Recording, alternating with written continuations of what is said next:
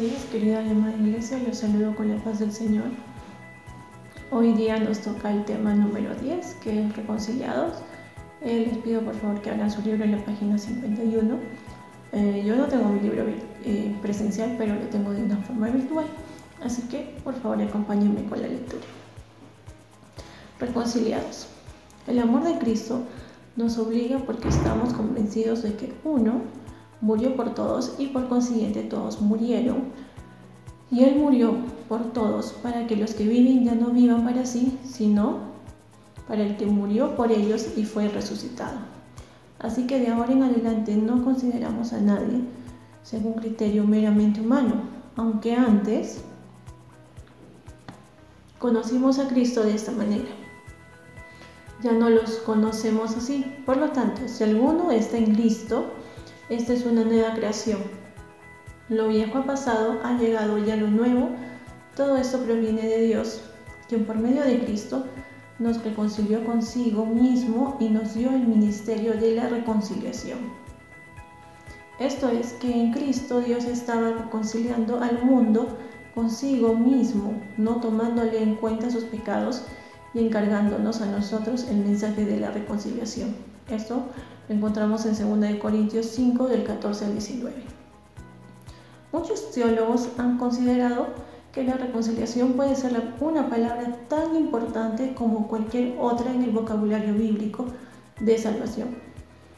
Es una palabra en el mundo de las relaciones humanas, algo maravilloso que suele ocurrir cuando la gente enemistada entre sí emprende un camino mutuo de acercamiento para confesarse las equivocaciones reparar una grieta, compensar los errores, dejar de lado las diferencias, cesar las hostilidades y reconciliarse. En realidad, la mayoría de la gente no cree que esté enemistada con Dios. Considera que Dios es bastante favorable y dispuesto.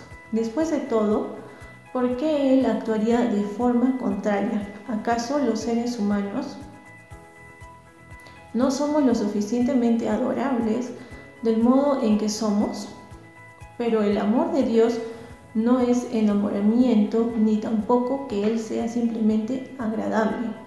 El Dios de amor ama al indigno de ser amado con un compromiso riguroso. Ama a quienes lo han ignorado, a quienes han pensado arrogantemente que no lo necesitan y a quienes han sido dioses para sí mismos. El amor de Dios no se ve en base a quienes podemos llegar a ser, no porque seamos. Cristo, que no tenía pecado, se puso en lugar del pecador para que éste pudiera estar delante de Dios. La enemistad se fue, la oposición fue dejada a un costado, amigos de nuevo. Y así llevamos un mensaje de reconciliación. Tenemos un ministerio de reconciliación. En otras palabras, cuando la gente considera a los cristianos,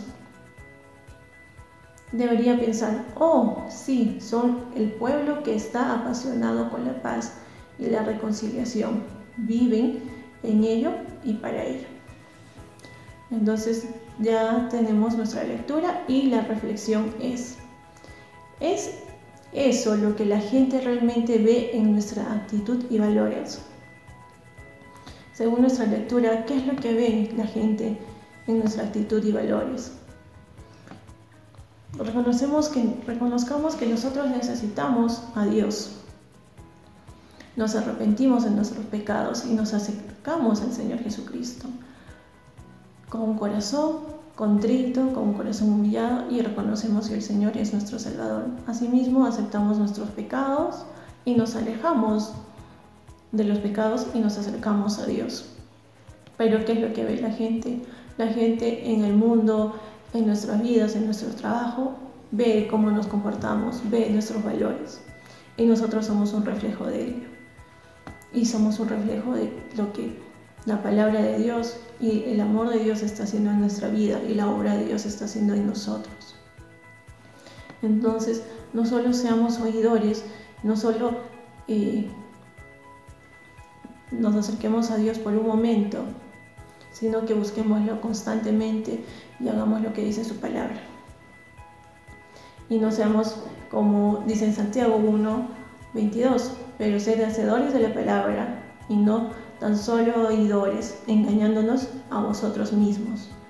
Entonces yo les invito a que nosotros nos pongamos cada día más a, a, la brecha, que nos acerquemos más a Dios y que nosotros seamos un reflejo de ese amor que Él tiene con nosotros. Y como Él cada día va cambiando nuestra vida, como Él cada día va cambiando nuestra actitud. Entonces les, les dejo ese mensaje y esta reflexión. Y vamos a orar. Inclinemos nuestros rostros y cerramos nuestros ojos. Eh, gracias Padre Santo por un día más de vida. Y gracias Señor porque tú nos has mostrado en este mensaje de reconciliación el amor que tú tienes con nosotros. Te pido por cada uno de nosotros, de, nuestros hermanos que está escuchando, para que tú toques sus vidas y su corazón y que cada día nosotros podamos ser un reflejo de tu amor inmenso y de la obra perfecta y maravillosa que estás haciendo en nuestras vidas. Gracias Padre, en el nombre de Jesús. Amén. Bendiciones hermanos.